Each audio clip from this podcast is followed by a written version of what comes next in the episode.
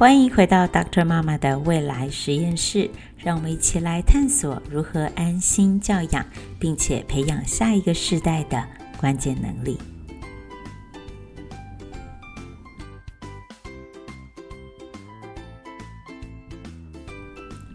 Hello，欢迎回来，大家都过得好吗？夏天快乐！哇，真的好热哦！录音的现在是七月一号，二零二二年，一下子已经过了六个月了，也现在已经是二零二二年的下半年了。想起来真的觉得是哇，时间真的过得好快，真的是不可思议啊！真的好热好热！现在窗外的温度呢是九十三度啊、呃，就是你刚刚出门拿螃蟹的时候，哇，我就一出门就觉得有一股热浪袭来，这样哇，真的觉得说夏天的威力真的是很惊人哈、呃，又回到可以在一个安静的地方好好录音，好好的来沉淀自己思考的家，觉得这也是一个很不容易的恩典。很喜欢在每次写文章、预备内容的时候，我就会想象着现在正在聆听这一集节目的你，呃，是谁呢？在什么时候时有时间，终于打开 Podcast？是你正在上下班的途中，接送孩子们去才艺课的路上，正在做家事啊、正在赶报告，正在写 proposal，还是正在陪小孩睡觉，或者是？终于在忙碌的生活过了一天之后，有一点点自己的 me time，对自己好，可以安静下来，收拾好自己的状态，停下来做自己喜欢的事呢。不管怎么样，谢谢你打开 Podcast，打开 Dr. 妈妈的未来实验室，听我跟你聊一聊。先来谈一谈听众的回馈，啊、呃，谢谢大家的回馈。虽然收到数量不是那种看也看不完、雪片般飞来的听众意见，但每一则我都充满感谢的观看。谢谢您一年多以来以聆听陪伴我，还这么大方的跟我分享自己的想法跟故事。我想分享一则在这个礼拜一直萦绕在我心里面的回应。呃，这个听众说，他印象最深刻的是谈到值不值得的那一集，因为他自己也常常在思考这个问题。他在美国读书，从高中读到博士班，快要毕业了，但就在那个时候呢，生涯有了一个转换，他跟先生在那个时候就回到台湾来继续的生活。过了不久之后。呃，生命当中就多了两个孩子，加上一个保姆，每一天都过了很忙碌、很充实的生活。但是在夜深人静的时候，也总是会想一想，嗯，如果那个时候我没有回去，如果那个时候我拿到了博士学位，会有什么样子的不同？到底这一切值得还是不值得呢？所以他说，讲到生命当中的值得的时候，嗯，有一些思考，虽然还是找不到答案，但是呢，对回馈当中有一些回应。看了他的故事，我很有感受。我也曾经在一模一样的抉择当中，在博士班的第三年，所有的课都修完了，正要写论文。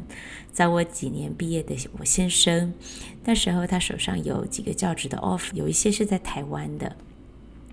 那时候对我们来说，去国离乡已经很多年了，是不是终于要回家了呢？如果是的话，是现在吗？三个小孩都在六岁以下，我心里很知道，如果这个时候离开美国，我的论文，我的博士论文应该就没有写出来的一天。那段在台湾读硕士论文难产的历史，很可能就在我的人生当中即将要重演。那时的我们，真的是在那个。今天想要回去，隔天起床，明天又觉得啊，我还是留在美国吧。然后就在这样子的无法决定当中度过。我常常笑自己是一个有选择障碍的人。Decision was never easy for me at all。这如果是一种缺陷的话，我应该算是病得不轻的那一种。这样，人生中应该只有两件重要的事情我没有迟疑过。第一件事情是信仰。第二件事情是结婚，乐观的想，我这两件人生最基本的也算是掌握得当了，对吧？抉择容易吗？我觉得一点也不容易。我想不只是这位听众和我自己，年纪越长，我们就越能够体会抉择的重量。从很简单的，呃，要不要去今天晚上的聚餐？啊，晚餐吃什么？一直到两个工作啊的 offer，我该选哪一个啊？有这么多，有这么一个、两个、三个心仪的对象，我应该对哪一个人说好，或是进一步的追求？作为一个留学生，大部分我们都得做选择，是选择一开始要不要去国离乡，毕业了要不要海归，还是不归，选择留在当地工作，又要做什么样子的工作，在哪一个哪在哪里工作，选哪一个 offer，在哪一个城市生活呢？如果你是一个女性，很可能对于我来说，还有一个很关键的抉择是：你要选择工作，还是选择家庭，还是选择都要？那要怎么安排呢？要不要请家长过来帮忙，还是要把孩子送出去？我觉得为人父母的难，难在你要抉择的不只是你自己的未来，在那个考量的当下，你心里惦念着的还有孩子的明天。留在美国，回到台湾，要不要咬着牙买房子，搬到好一点的学区？要上公立学校还是私立学校？在这个年纪，改变环境对他好还是不好呢？这都是重要的抉择。前一阵子我回了台湾，呃，回来的时候写了一张卡片给我妈妈，想要告诉她一件事情：过去。我对于上一代的决定，我有很多很多的不解。但是当我自己有了孩子之后，慢慢的明白，每一个大人的决定都不容易，都很刻骨铭心。这么多年来，我发现许许多多的抉择，到头来其实都是出于爱。这个世界没有完美的选择。如果在那个选择的当下，你我知道是为了。爱别人，为了爱自己，纵使未来有很多的不可控、不可知，对我来说就已经可以，就已经值得了。过去十四年来，我常常觉得自己在巨大的抉择当中生活。刚刚出国的时候，一开始只拿到三个月的 J two 的身份，可以申请 J two 是一个很特别的签证，可以申请工作证。但是呢，因为我只有三个月的签证，所以有效期当我申请完之后，只剩下几周了。申请费用是四百美元，但我真的申请了。等我拿到工作证，剩下几周的时候，谁会聘一个在这里没有任何工作经验，而且只能为他工作几个礼拜这么短的时间的外国人呢？没有人知道。所以要选择申请还是选择不申请呢？没有人知道什么是最好的答案。但那个时候，我先生鼓励我，还是申请了，花了很多的美金。在我拿到了工作证之后，我就真的只剩下几周可以工作，但也就很神奇的找到了一个呃带领青少年的工作。当时面试的地方还是个游民中心哦，在美国第一个工作就很刺激哈、然后也因为有那样子工作的经验，后在后来我就在同一个机构继续的，在我申请签证的更新的时候，他也愿意等我，让我可以继续的在那里工作下去。这是唯一的选择了吗？当然不是，选择不在这里停住，越来越频繁，也越来越复杂。当我怀着老大的时候，一边准备托福跟 GRE，想要为当时。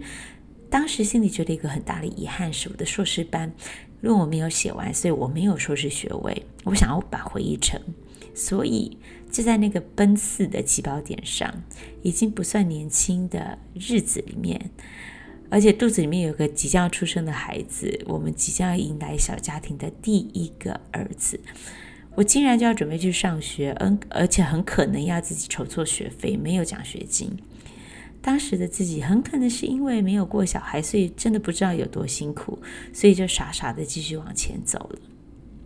又过了这么多年，嗯，接着又选择再度的回到学校，在老三出生的前一个月开始博士班四年的生涯，又选择在毕业之后暂时留在美国，然后呢，半推半就的又走上了一条我人生当中从没有想过的创业之路。就像那个听众一样，直到如今，我仍旧常常默默的问自己：当时的选择选对了吗？那些得到的、失去的，在当时的权衡当中所做的决定，值不值得呢？我想这是一个暂时没有答案的问题。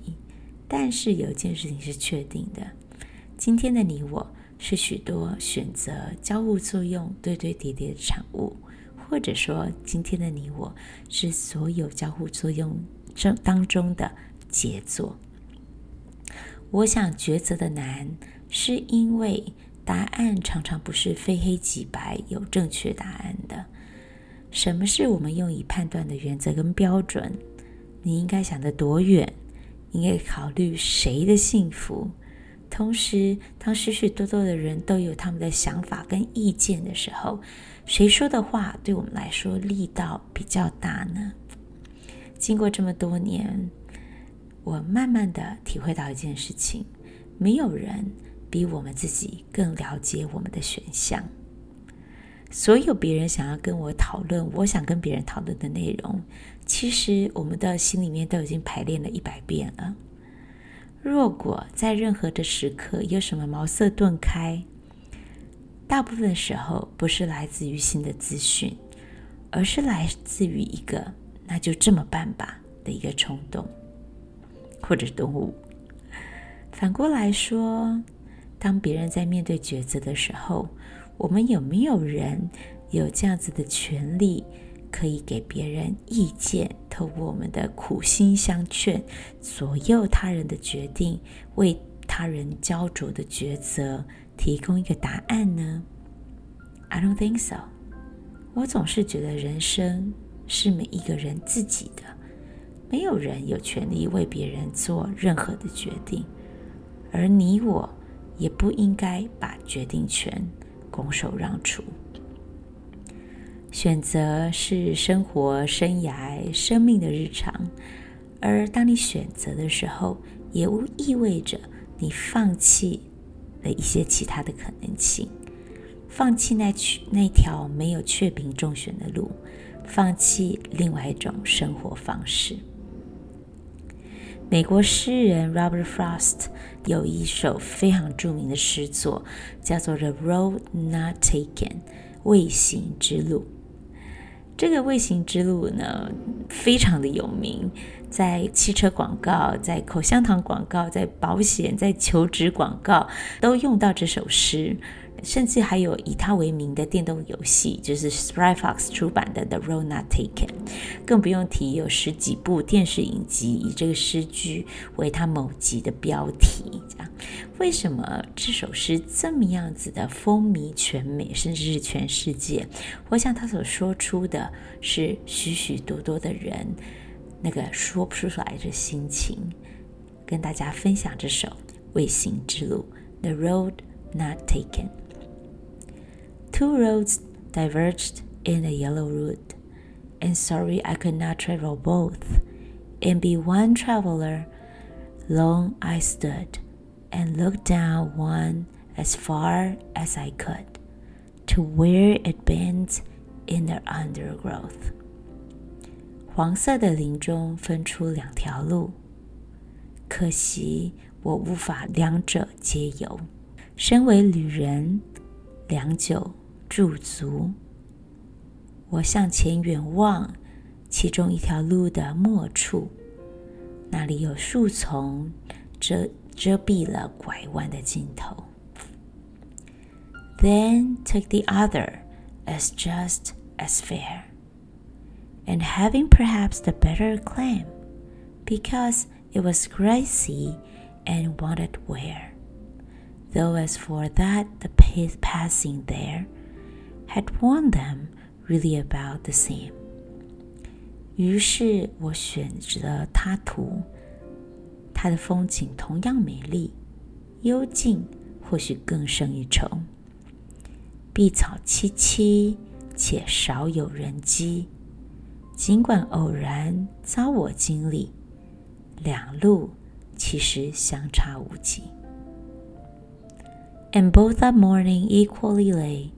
In leaves no step had trodden black. Oh, I kept the first for another day. Yet knowing how way leads on to way, I doubted if I should ever come back。那天清晨，两路并至，落叶清洁，未经屡见。哦，就让我把前路留待他日吧。然而我知道 道路条条相连，却不知道我是否真有可以再回来这里的时候。I shall be telling this with a sigh. Summer ages and ages hence, two roads diverge in a wood, and I, I took the one less traveled by, and that has made all the difference. 我将他处重提此事， 叹息不悟。时间流逝，光阴似电。曾有一林分出两路。我选了少有人走的那条路，而这样的选择成就了一切的改变。很美的一首诗，是吗？如果你也曾经在抉择的路口，我想你会跟我一样，明白 Robert Frost 所讲的 “Sorry, I could not travel both”，可惜我没有办法两条都走，那种真挚的遗憾。Look down as far as I could，往前看，想要看得越远越好，那样子的迫切。可能你也羡慕，最后他能够感叹，That has made all the difference，的终将尘埃落定。这不就是所有人生大角抉择的历程吗？又想起了一件很有趣的事情。前两天开车，我们全家都在车上，我们要去 Costco，然后。呃，GPS 就照着 GPS 走，从一个不熟悉的地方要开到 Costco 去，呃，去买东西。然后我们就跟着 GPS 走，GPS 在第一个路口说要右转，同时之间也说啊，你左转的话就是 similar similar EST，就是你左转的话也大概在同样的时间可以到。我们想说，哦，那就右转吧。然后又到了第二个要转弯的路口，也是右转跟左转，诶，都可以在相同的时间到。到了第三个路口也是一样，而且这次右转、前行、左转三个选项都在相同的时间可以到。GPS 说三条路都可以走，而且在差不多时间都可以到，这到底是什么情况？我们要去的 Costco 是在空中吗？怎么样怎么走都会到？说真的，这种情况还真的很不寻常，是吗？这就让我想到一件很有意思、有很有意思的事情。我不认为只有做某些选择，人生才是对的。最近流行所谓这个被什么耽误的什么，被 A 耽误的 B，被呃被煮咖啡耽误的设计师，这种类似这种说法。只不过你仔细想想看，现在从事 A 的他。真的去做 B 的时候会比较快乐或是幸福吗？其实没有人知道，很可能那个人生幸福的蓝图跟终点根本就不在于你我留在哪里，做了什么，搜集了哪些学位，存款有哪些零，甚至是是否真的如愿跟那一个梦中情人共度一生。其实。人们所感受到的幸福不幸福，值得不值得，绝大部分不决定于你在那时在哪里做什么，而是在这个当下，我们是否跟身边的人有良好的关系，并且认真的面对每一个经营。重点在于，我们不把每一个正在度过的时刻当作是暂时的。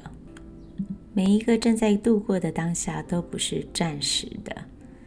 所谓的 better moment is yet to come，总是用临时的家具，用过客的心态面对周遭的人，这样的你我无法享受真正的当下。就是此刻，就是现在，应该要去认真的面对关系，扮演每一个今天的角色，也享受每一个时刻。的酸甜苦辣，哭就真诚的哭吧，笑也开怀的笑。而且我还要再说，有选择的机会，虽然是真实的压力，但不也是一种特权吗？许多的人没有得选，是环境推着他往前走。不用选学校，因为没有学可以上；不用选配偶，因为家人已经帮他决定好了；不用选学区，因为太贵的根本就搬不进去；也不用选要不要回国，因为不曾出过国。当你我正在那个选择的过程的时候，我们也提醒自己，其实我们是一帮幸福的人，没有所谓绝对的好与不好。不管你我怎么活，我们都可以选择幸福，都可以选择充满意义。人生的机会，每一个人就是不同。再说一次，能够选择是一种特权。因此，在烦恼的同时，我们用另外一种角度看自己的人生。原来我富足到有选择权，多么的感恩！跟每一个正在抉择关口的你共勉，你不孤单，我们都在同一条路上。我们下周见。